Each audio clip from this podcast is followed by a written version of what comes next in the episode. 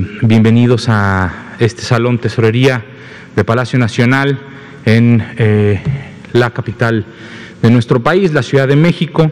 Hoy es viernes 26 de febrero.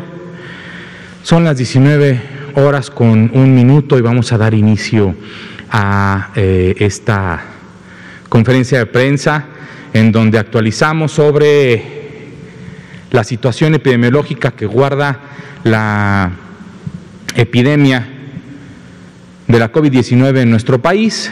Hoy es eh, eh, viernes de semáforo, vamos a actualizar el, el, semáforo de riesgo epidémico en todo el país y también actualizaremos sobre el estado que guarda la estrategia operativa de la Política Nacional de Vacunación contra el virus SARS-CoV-2 para la prevención de la COVID-19 en México. Ayer, jueves 25 de, febrero, fue el Día Internacional del Implante Coclear.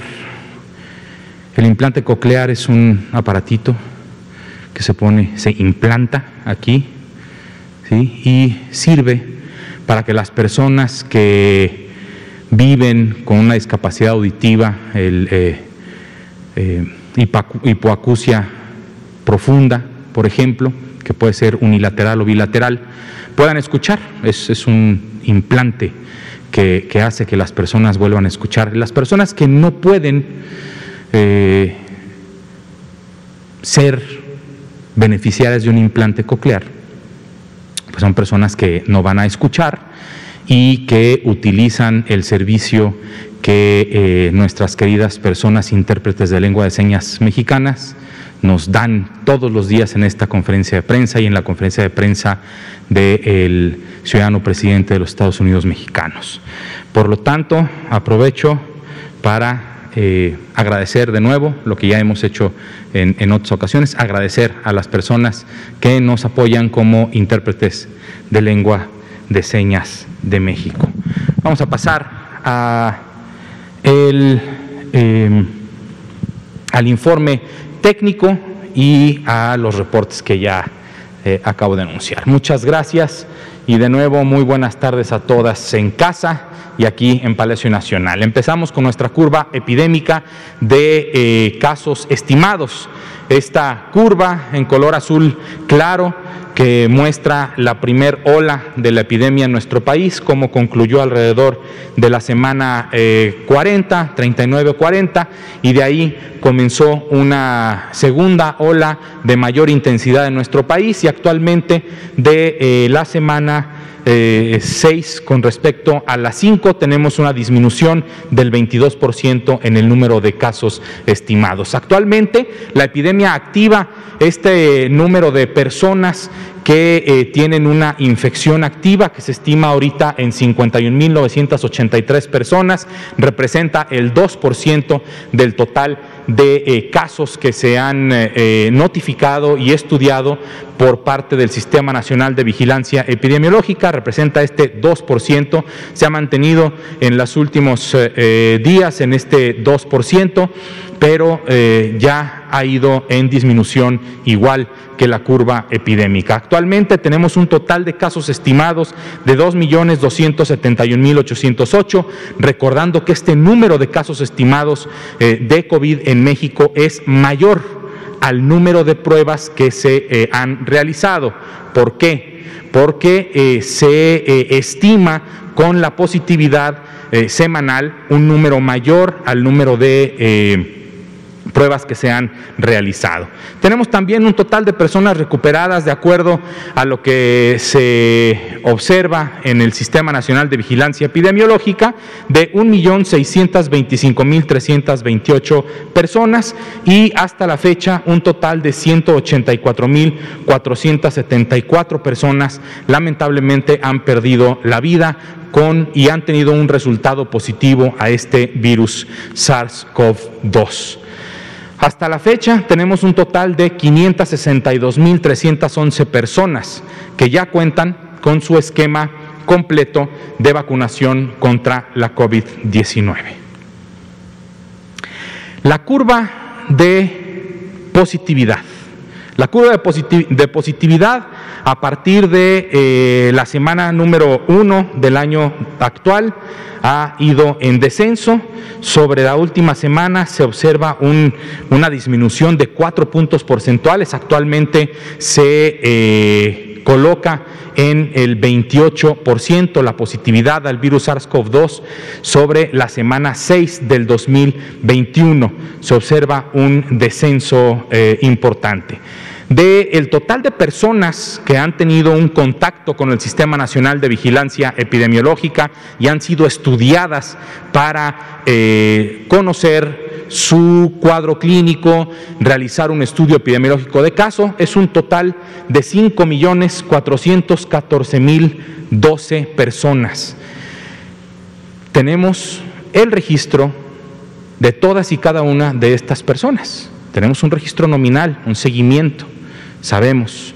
Esto es muy importante porque es un esfuerzo que no todos los países eh, eh, tienen y que nosotros, gracias al Sistema Nacional de Vigilancia Epidemiológica, sí tenemos en nuestro país. De todas estas personas, un total de 2.900.152 han resultado con una prueba negativa al eh, virus SARS-CoV-2 y un total de 2.076.882 personas han tenido o han obtenido un resultado positivo. La siguiente, por favor. La letalidad eh, nacional se disminuye un punto porcentual, se ubica en 9% eh, para la semana epidemiológica número 6 del año 2021. La siguiente, por favor.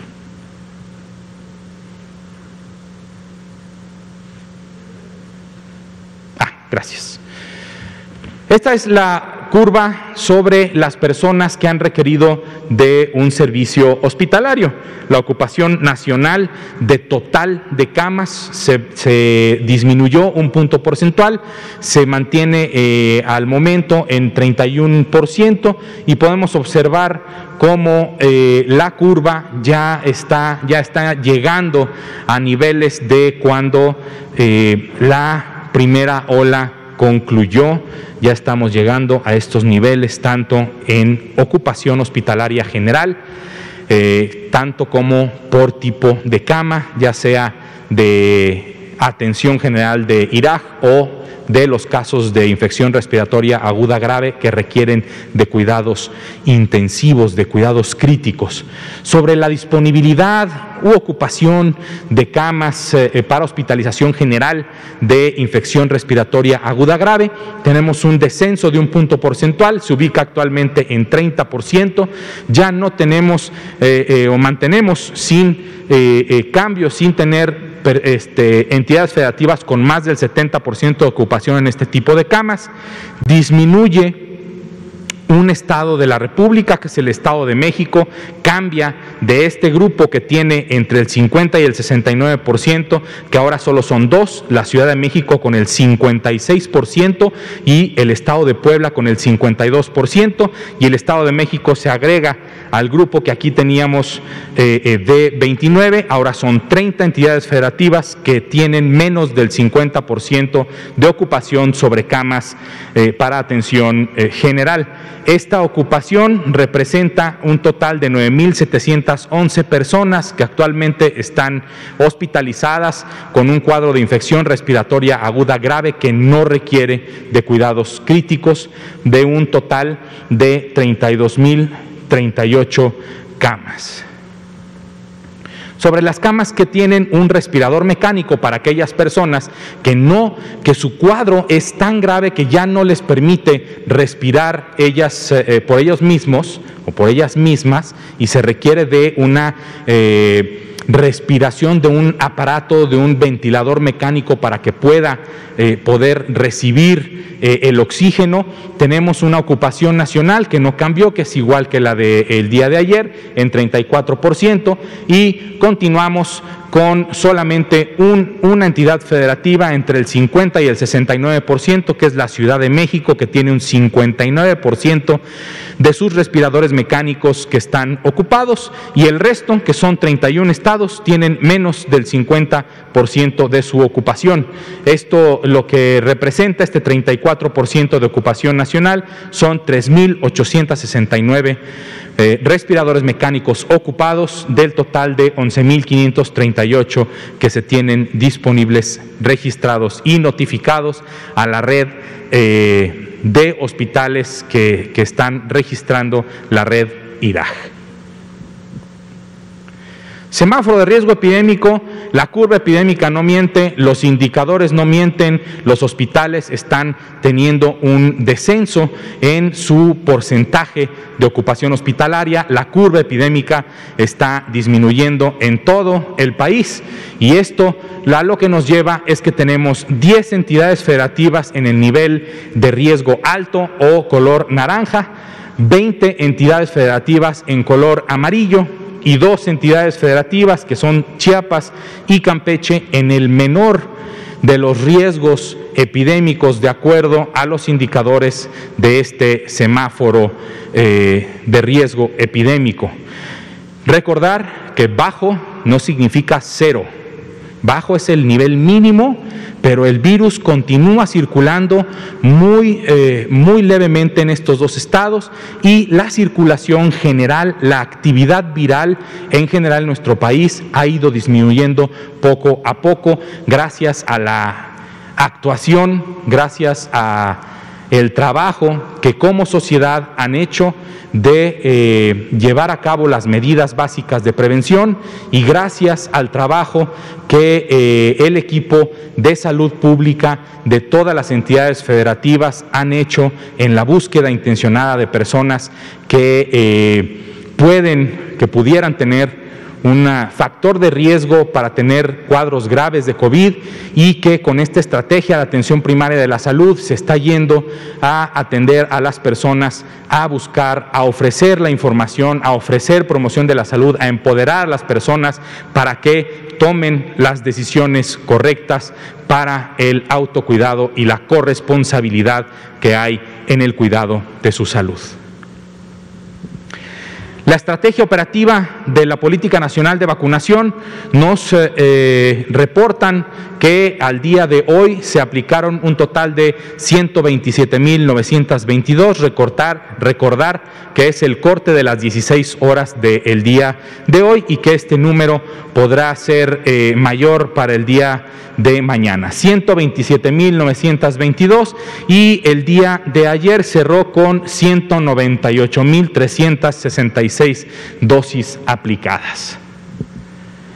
El acumulado, este número de dosis que se van aplicando y se van acumulando hasta el día de hoy, hasta el momento de este reporte, hemos aplicado en nuestro país un total de 2.271.032 dosis, con un eh, porcentaje de pérdida de menos del 1%, 0.08%, que representan a 1.716 dosis de vacuna perdidas. Esto eh, es, un, eh, es algo importante, dado que el porcentaje de pérdidas en años anteriores con, otras, con otro tipo de vacunas ha sido inclusive cercano al 20%.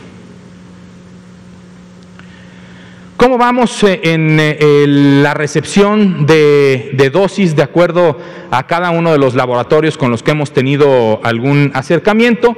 De eh, la vacuna Pfizer BioNTech hemos recibido 1.769.625 dosis, de AstraZeneca 870.000, Sinovac 200.000, Sputnik V 200.000 para un total de 3.039.625 dosis de vacuna que se ha recibido y del cual el 75% han sido ya aplicadas. Hay que recordar una cantidad muy importante de vacunas se recibieron apenas eh, eh, hace algunos días, por lo tanto, ese 75% eh, es lo que representa el total. Esto quiere decir que en próximos días este 75% irá avanzando Sin embargo, recibiremos más dosis de vacuna y así estaremos viendo cómo el número de dosis disponibles se va incrementando y así también la velocidad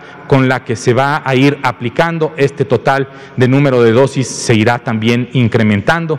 Hay que recordar el eh, calendario, el calendario que se presentó hace un par de días sobre las entregas que van a, eh, a recibir, que vamos a recibir en nuestro país entre febrero y mayo que representan 106 millones de dosis de vacunas que recibiremos entre febrero y mayo de este año. Sobre la aplicación de estas vacunas por grupo, ¿sí? empezamos con el personal de salud, de las cuales 735.989 personas, personal de salud, han recibido una, al menos una dosis y el 76%, representados por 562.311 eh, personas, ya recibieron su esquema completo. Personal educativo no se mueve, solamente fueron estos 17.463 personas que trabajan en el sector educativo del estado de Campeche y hasta el momento se han aplicado 955.269. 955.269 personas adultas mayores en nuestro país ya recibieron al menos una dosis de vacuna contra la COVID-19. ESAVI, la vigilancia de estos eh, eventos adversos, eventos supuestamente atribuibles a la vacunación o inmunización, un total de 9.072 casos se han notificado hasta el momento, hasta el 26 de febrero, eh, representando solo el 0.4%, o sea, menos del 1% de las dosis que hemos aplicado en nuestro país han presentado o han eh, notificado algún ESAVI, algún evento adverso. Del total, de, estos casos notificados, 8.809 han sido después de la aplicación de la vacuna de Pfizer BioNTech y 263 después de la aplicación de la vacuna de AstraZeneca. De estos 9.072, solamente 52 se han reportado como graves, de los cuales 9 continúan con hospitalización. Próximos arribos de vacunas. El sábado 27 de febrero recibiremos un total de 800 mil dosis de la vacuna Sinovac y el martes 2 de marzo recibiremos un total de 852 mil 150 dosis de eh, la vacuna de Pfizer BioNTech. Esto, evidentemente, obviamente, si eh, no existe ningún otro elemento fuera del control del eh, gobierno mexicano e inclusive a veces del propio laboratorio, como fue en su momento el retraso no solo de la entrega de, dosis durante tres semanas por parte de Pfizer BioNTech, sino el retraso que hubo en el vuelo, en los vuelos que traían también las vacunas en, hace una semana y que en lugar de llegar en el vuelo puntual que se había eh, dicho que, llegarían por la mañana, llegaron un poco más tarde. Esos son los elementos que están fuera del control de todos nosotros que pueden suceder. Sin embargo, tenemos estas promesas importantes. Mañana, mañana 800 mil dosis de Sinovac, el martes 852 mil 150 dosis de eh, Pfizer BioNTech. Muchísimas gracias por, por, como siempre, atendernos son las 19 eh, horas con 19 minutos de este viernes 26 de febrero. Debe haber muchas preguntas, vamos a, a, a, escuchar todas las preguntas y responderlas, tenemos tiempo, pero antes quisiera, antes abrir, antes de abrir las preguntas, decir 106 millones de dosis entre febrero y mayo. Espere su turno. El orden nos va a rendir frutos. Y todos, todos, todas las personas vamos a recibir en el momento en que nos corresponda nuestra dosis. Adelante, por favor, Juan. dos, tres y cuatro. Doctor este, Cortés, Héctor García de Diario Basta y Grupo Cantón. Dos preguntas. Una es este el segundo municipio más poblado del Estado de México, Nezahualcóyotl, eh, su, su, este, sus adultos mayores eh, pues están alzando la voz y la mano para preguntar cuándo, les tocaría a ellos, tomando en cuenta que ya, que ya está haciendo Ecatepec.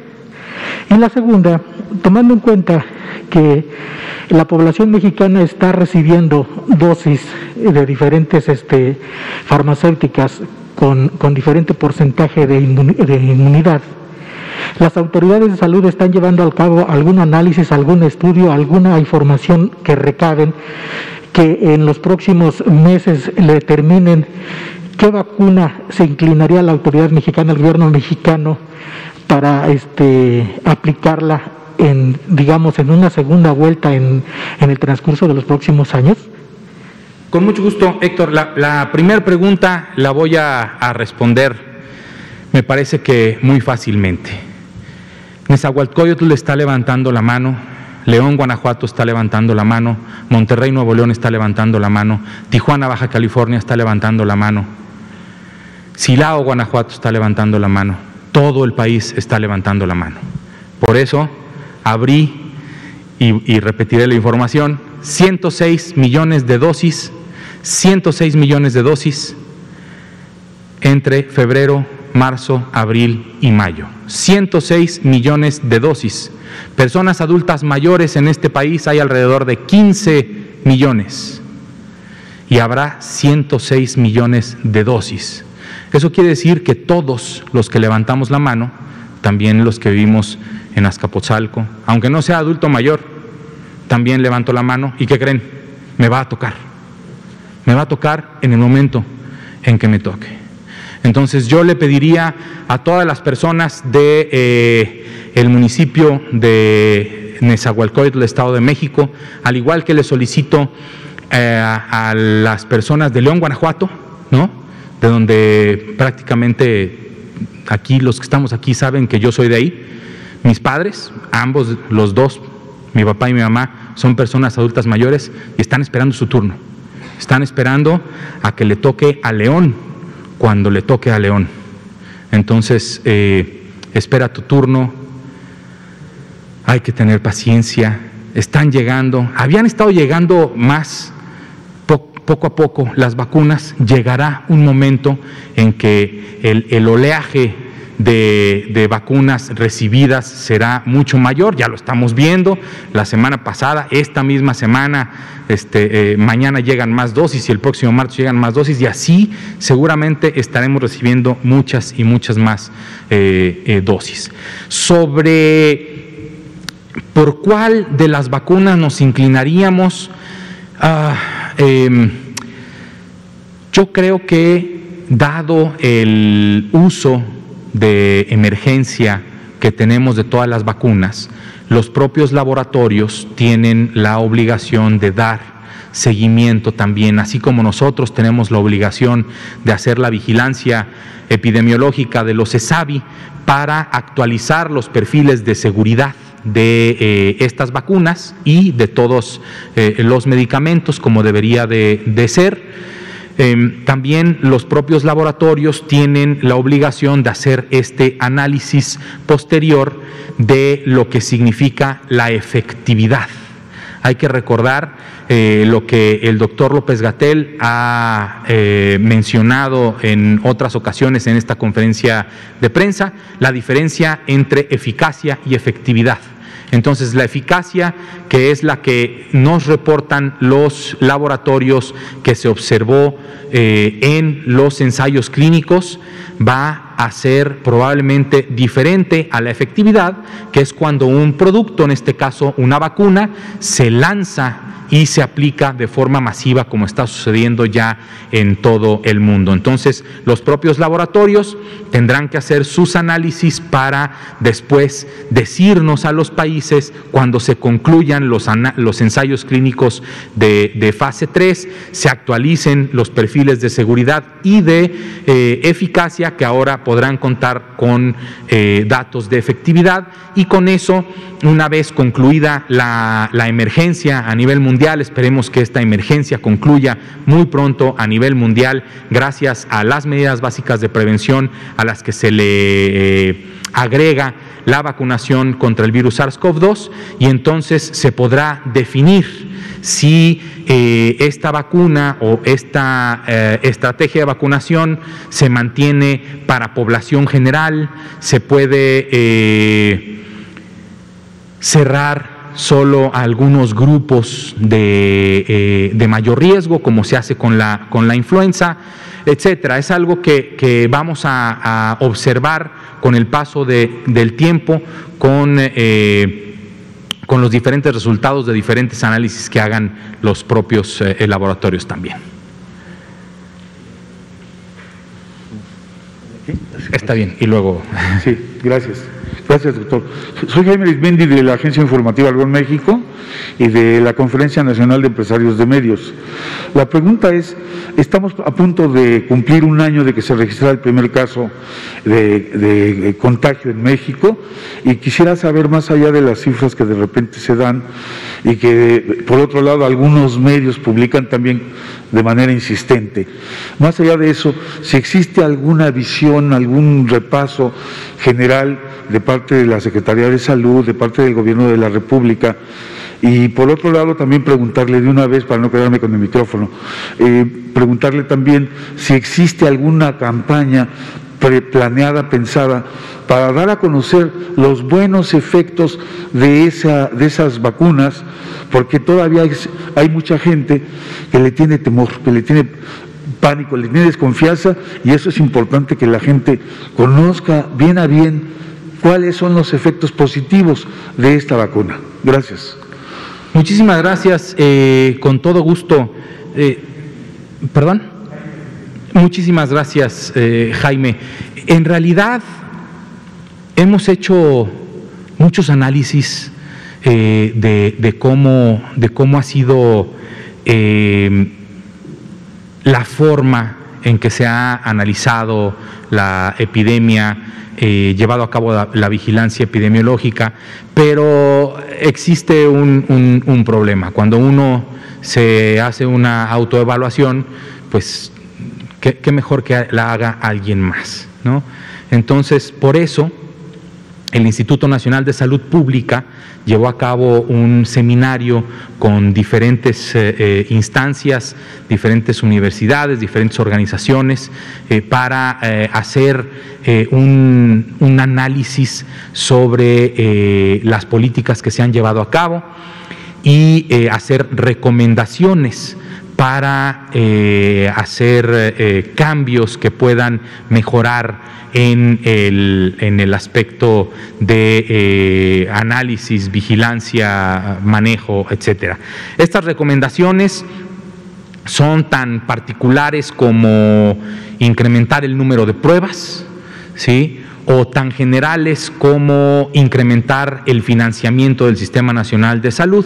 Entonces, estamos haciendo un ejercicio junto con el Instituto Nacional de Salud Pública para agrupar las diferentes recomendaciones que se nos hicieron en este seminario y saber cuáles son de, solución a corto, mediano y largo plazo para poder eh, mejorar el, uso de la información para tomar decisiones, tanto del lado de eh, autoridad sanitaria, tanto federal como las autoridades sanitarias locales, así como para las decisiones que toman cada uno y cada una de las personas que viven en nuestro país.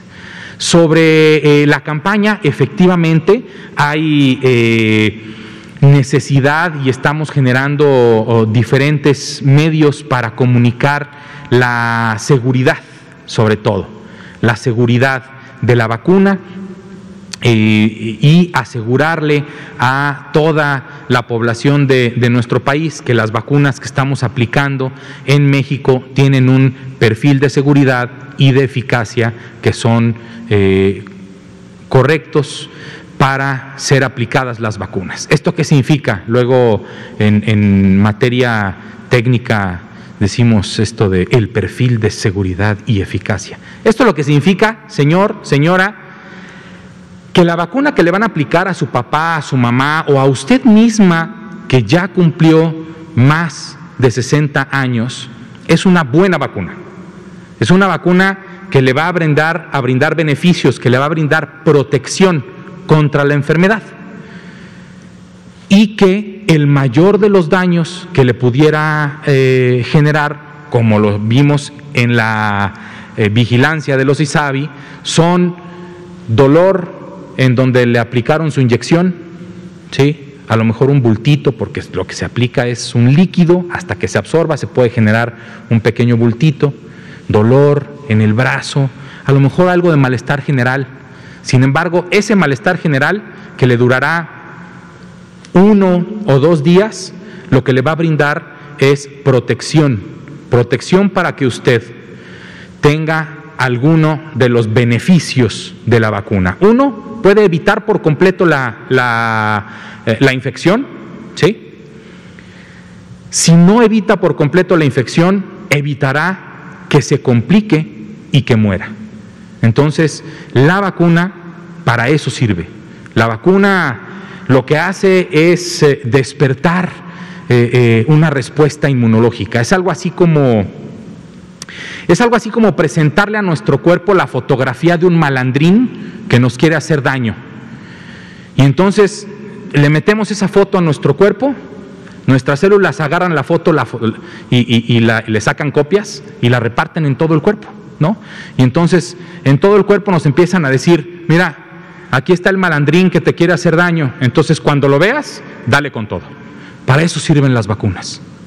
Para eso sirven las vacunas. Entonces, si a usted le toca vacunarse, vaya con toda confianza, porque las vacunas que estamos aplicando en nuestro país son seguras y son eficaces de acuerdo a los datos con los que contamos y que por eso hemos autorizado como país que se utilicen en esta época de emergencia.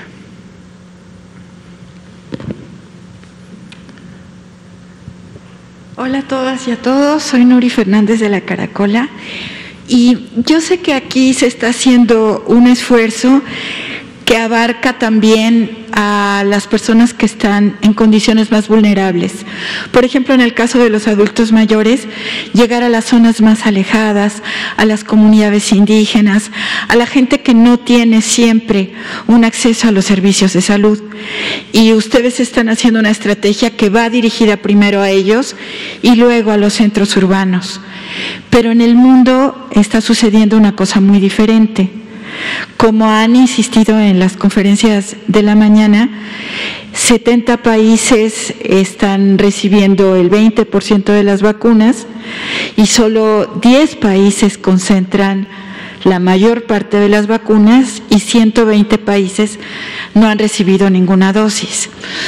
Entonces, la pregunta es la siguiente, es un poco eh, se han hecho dos propuestas para resolver esta situación de manera, digamos, de, más a largo plazo. La primera apareció en la revista Science de este mes, en que se plantea que haya una vacuna universal. Es decir, algo así, me imagino, como que colaboraran todos los que están ya con una propuesta de vacuna para poder saber cuál es la mejor y que se adopte esta universalmente. Esa es una propuesta.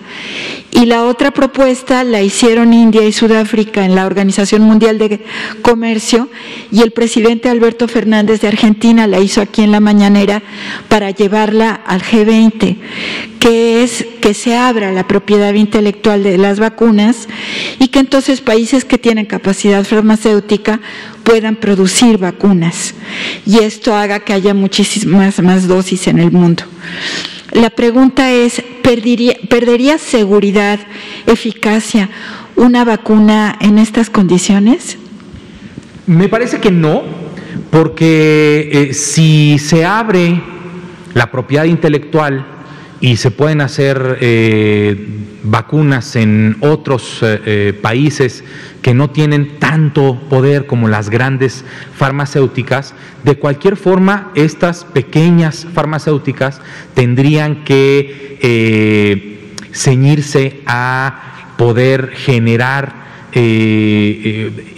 farmacovigilancia, control de calidad, eficacia, potencia de las vacunas, que son los análisis que se hacen regularmente eh, dentro de los, de los laboratorios, ¿no? después de, hacer sus ensayos eh, eh, clínicos, también dentro del laboratorio a las vacunas propiamente, cada que se, que se fabrican, a un porcentaje se toma una muestra y se observa que eh, los lotes fabricados mantengan su eh, potencia, por ejemplo. Estas eh, otro tipo de, farmacéuticas que pudieran fabricar las vacunas, pues tendrán que también tener sus prácticas, sus buenas prácticas de manufactura, etcétera. Todo esto que garantiza que garantiza que un laboratorio está produciendo un biológico de calidad, eh, con seguridad y con la eficacia que el, producto original, digamos, se habría eh, mantenido. Un, ejemplo ¿no? es eh, cómo la vacuna de, AstraZeneca se está distribuyendo y fabricando a través del Instituto Serum de la India y también a través de otros contratos con la eh, planta de Argentina que luego se trae a México para envasar y así es como se puede incrementar la capacidad de, producción a nivel mundial. Hay que recordar que por más esfuerzos que podamos hacer, de cualquier forma la producción para, para 7.500 millones de personas que vivimos es, eh, eh, es digamos, es baja. Hay que hacer muchos esfuerzos para poder llegar a más personas en el menor tiempo posible. ¿Y aquí existe esa capacidad farmacéutica? Si se liberara la propiedad intelectual. Bueno, eh, aquí al menos eh, el laboratorio que actualmente está eh, envasando la, la, vacuna de Astra probablemente podría ser una de, ellas. Ah, ahora, también se envasa en México la vacuna trivalente contra influenza, ¿sí? con el convenio con convenio, contrato que se tiene con el laboratorio, productor y este contrato lo que pretende en el futuro es que eh, la transferencia de tecnología se eh, derive en una planta productora de diferentes eh, vacunas y por lo tanto se generaría una capacidad de producción del Estado mexicano, capacidad que hace años se tenía eh, a través de, Birmex y que ahora con este convenio eh, eh, se busca que se tenga en el futuro. Muy bien, gracias. Por nada, Liliana, por favor. Y luego Arturo. Gracias. Buenas noches, Liliana Noble de Pulso Saludable. doctor Cortés, me gustaría saber si están ya en pláticas o se ha pensado eh, en basar la vacuna de Sputnik B en el país y si esta negociación eh, va a llevar algún tiempo o ya sería un hecho. Esta sería una primera pregunta.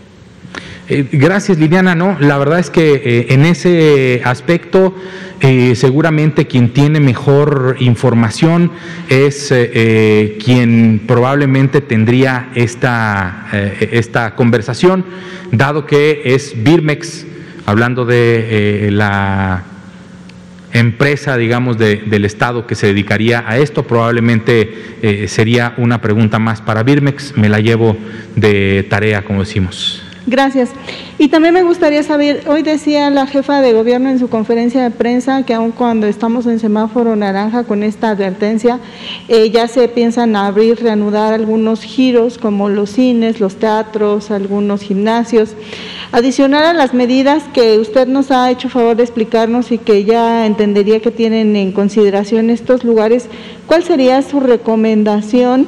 Eh, pues para no eh, eh, estigmatizar a estos lugares, que finalmente son lugares que ofertan un beneficio social y también pues para los empleadores y los, los dueños.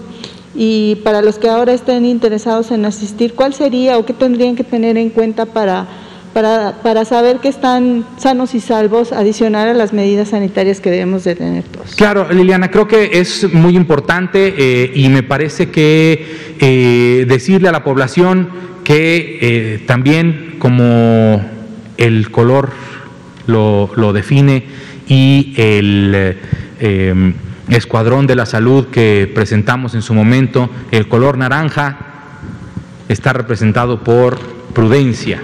Entonces, sí se van a abrir otro tipo de, de eh, eh, negocios, ¿no? Como cines, a las personas que trabajan en los cines y que son dueños de estos lugares, por ejemplo, por poner un ejemplo, lo que solicitamos es que sigan las recomendaciones y las solicitudes de tener aforo reducido, ventilación en el lugar, eh, eh, no tener mucho tiempo al mismo grupo de personas en un solo lugar y eh, poder hacer esta ventilación, ¿no? Que las personas utilicen su cubrebocas, que las personas lleven o utilicen su alcohol gel o se laven las manos de forma constante ¿no? Y entonces este tipo de, eh, este tipo de acciones, de pequeñas acciones que todas las personas podemos hacer, y si observamos al ir a un lugar que ese lugar está lleno, no llenarlo más, sino ser prudentes y retirarnos. Entonces me parece que estas pequeñas acciones que todas las personas podemos hacer es lo que nos va a llevar a tener una apertura de otras actividades socioeconómicas con orden, con prudencia, con eh, eh, seguridad para activar la economía que tanto se requiere y al mismo tiempo guardar la seguridad sanitaria de las personas que visitan. El doctor López Gatel eh, está de mucho mejor ánimo, em, estamos en contacto eh, directo todo su equipo con él y em, saturando muy bien, está mejor, está recuperándose, está de muy buen ánimo, seguramente nos está viendo, eh, le mandamos muchos, muchos saludos. Gracias, Lina. Arturo.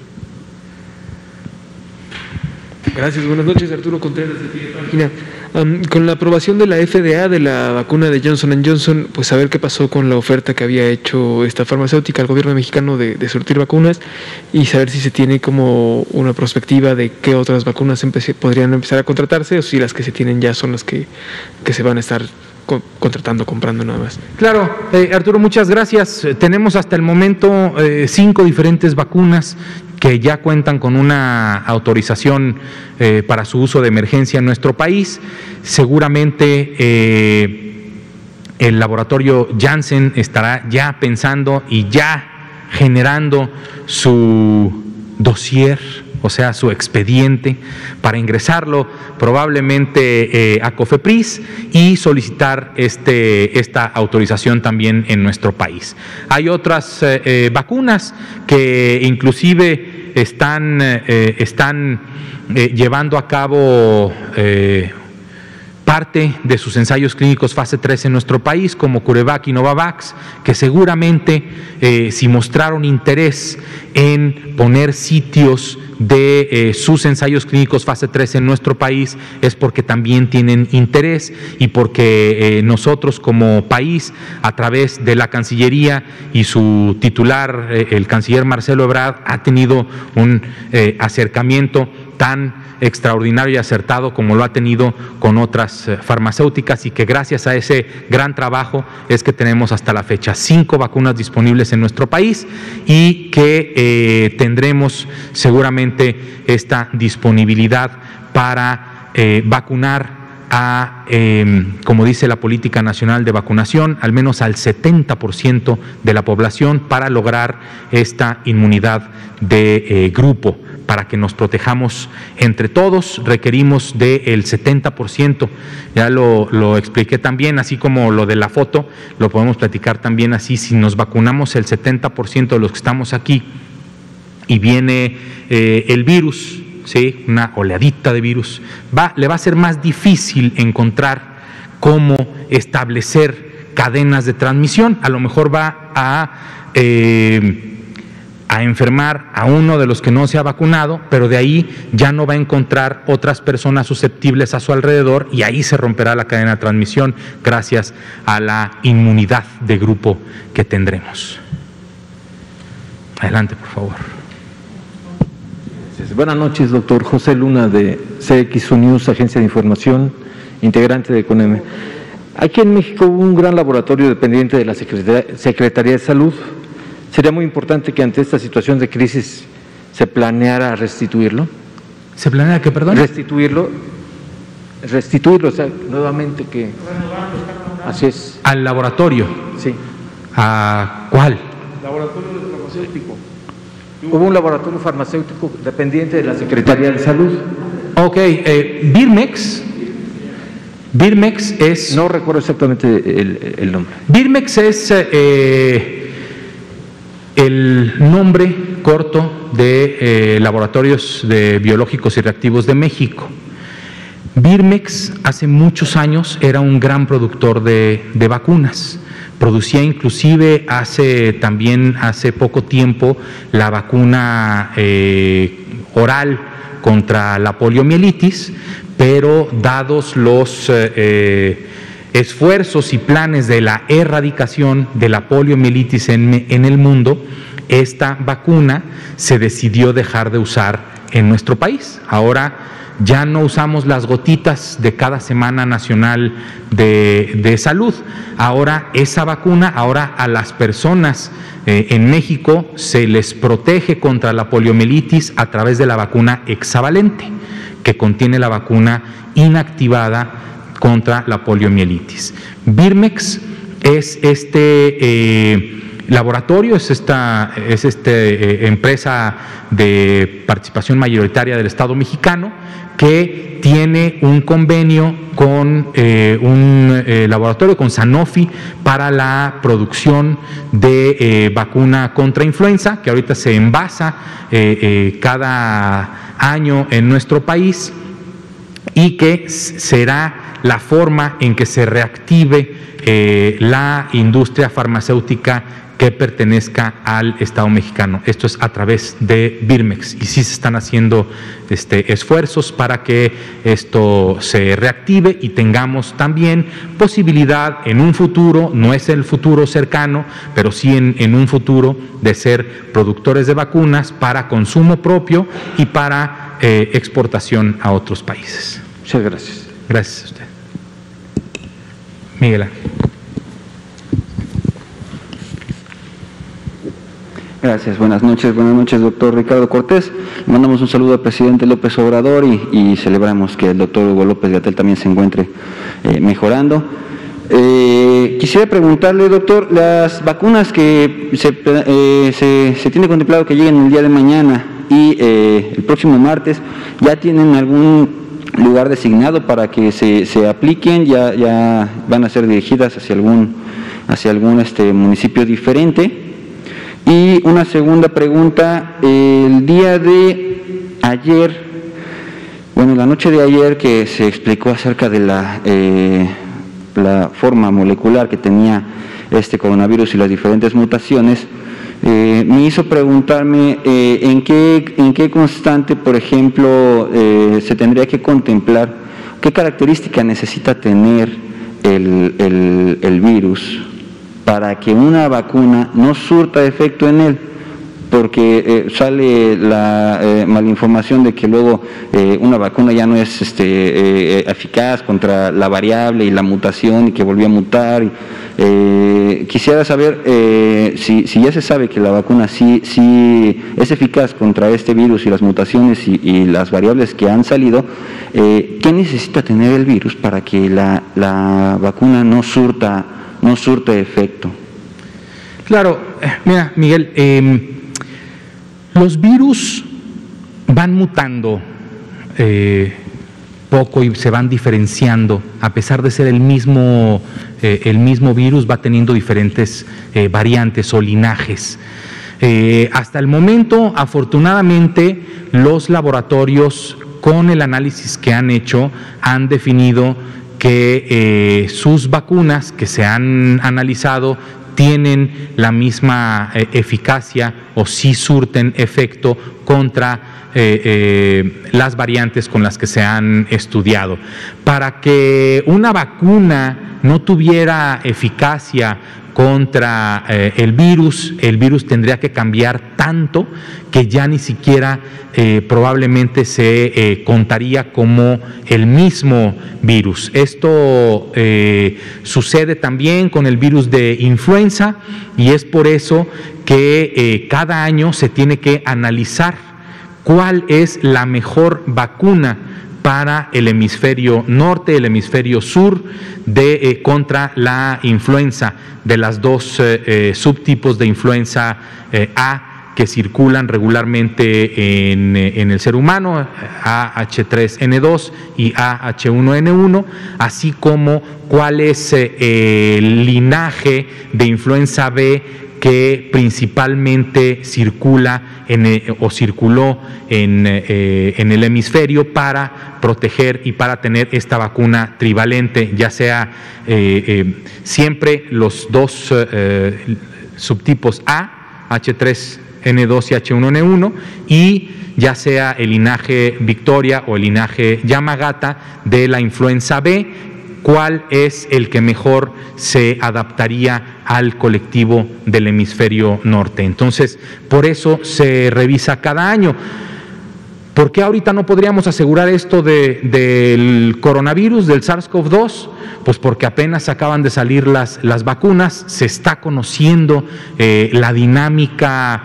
Eh, eh, eh, y la genética del virus para saber eh, cuál es el comportamiento, los cambios, las variaciones que tiene, para saber si la misma vacuna eh, va a ser útil para múltiples variantes. Y la verdad es que también con las técnicas con las que se están elaborando las vacunas nos hablan de eh, una posibilidad de que la misma vacuna sea útil para múltiples variantes. Esto por eh, la el ARN mensajero que se utiliza en algunas de las vacunas o los vectores virales. Entonces, lo más, lo más probable es que sí exista eh, una protección, una eficacia contra diferentes eh, variables de, eh, o variantes, perdón, del virus SARS-CoV-2 con las vacunas que tenemos disponibles. La primera pregunta me la puedes repetir, por favor. si ya tienen destinados los puntos de las ah. vacunas que van a llegar. Ya en, el operativo Correcaminos, en las reuniones que se tienen con el presidente de la República, eh, es en donde se definen los municipios. Hay que recordar que eh, los municipios no van a repetir, porque lo que se, lo que se busca en este momento es cubrir a toda la población eh, de adultos, de personas adultas mayores de cada uno de los municipios a los que se está distribuyendo la vacuna. Entonces, eh, las vacunas que, vienen en próximos embarques se tendrán que distribuir entre los diferentes municipios a los que se pueda cubrir la totalidad de personas adultas mayores. Lo más seguro es que eh, a principios de la siguiente semana es que ya se, pueda eh, tener más que definido cuáles son los municipios a los que se van a distribuir el número de vacunas que lleguen tanto mañana como el próximo eh, martes por parte de Sinovac y de Pfizer. Gracias, doctor. Y una última pregunta, eh, ¿cómo va la vacunación en, este, en el estado, en, Ecatepec? Quisiera saber si pudieran dar algún tipo de informe o relación eh, ya los adultos mayores que se vacunaron y, los que faltan por vacunarse, qué tipo de, desarrollo ha dado la, vacuna ahí en ese municipio. Claro, con mucho gusto. Mira, ahorita los eh, datos eh, que presentamos no los tenemos por, por municipio. En general el avance eh, es de, como lo presenté, del 75%, pero veremos cuál es la posibilidad de presentar los datos ya del avance por, por municipio o por alcaldía de lo que se ha distribuido y aplicado. Miguel, muchas gracias.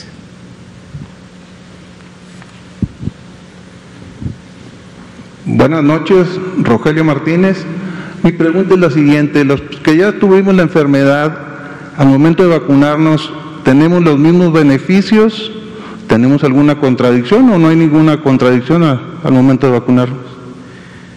Muchas gracias. Eh, la única contraindicación sería que al momento de recibir la vacuna tuvieran el, eh, la enfermedad activa, eh, alguna sintomatología de, enfermedad eh, tipo coronavirus.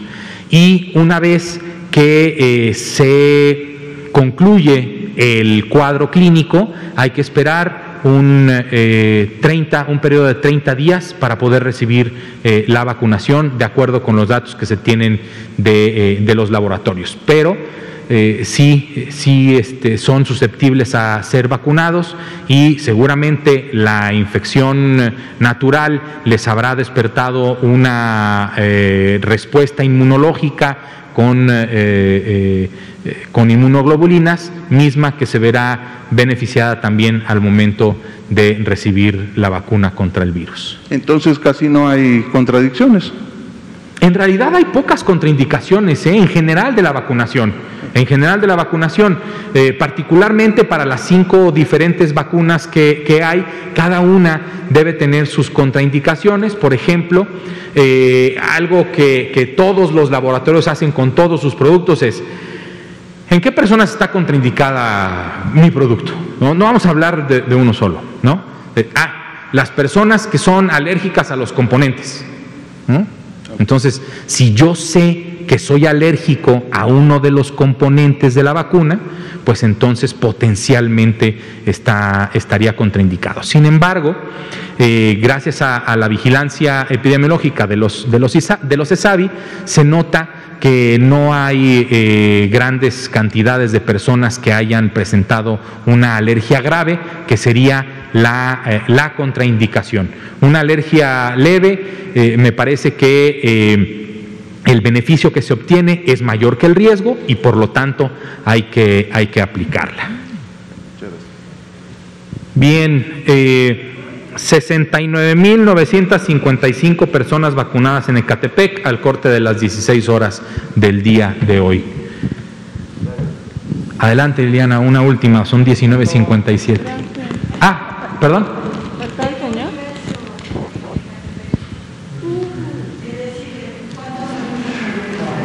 Ah, del, número de, dosis que se hayan destinado, hay que recordar que se enviaron el, total. Este, sabemos que personas adultas mayores en nuestro país son alrededor de 15 millones, pero por estado y por municipio sí, sí tendría yo que tener eh, la materia gris del doctor López Gatel para acordarme. Estoy seguro que él sí lo, lo tendría, eh, este, pero yo eh, prefiero tener luego un acordeón aquí como, como el que me mandó nuestro querido amigo doctor López Manning.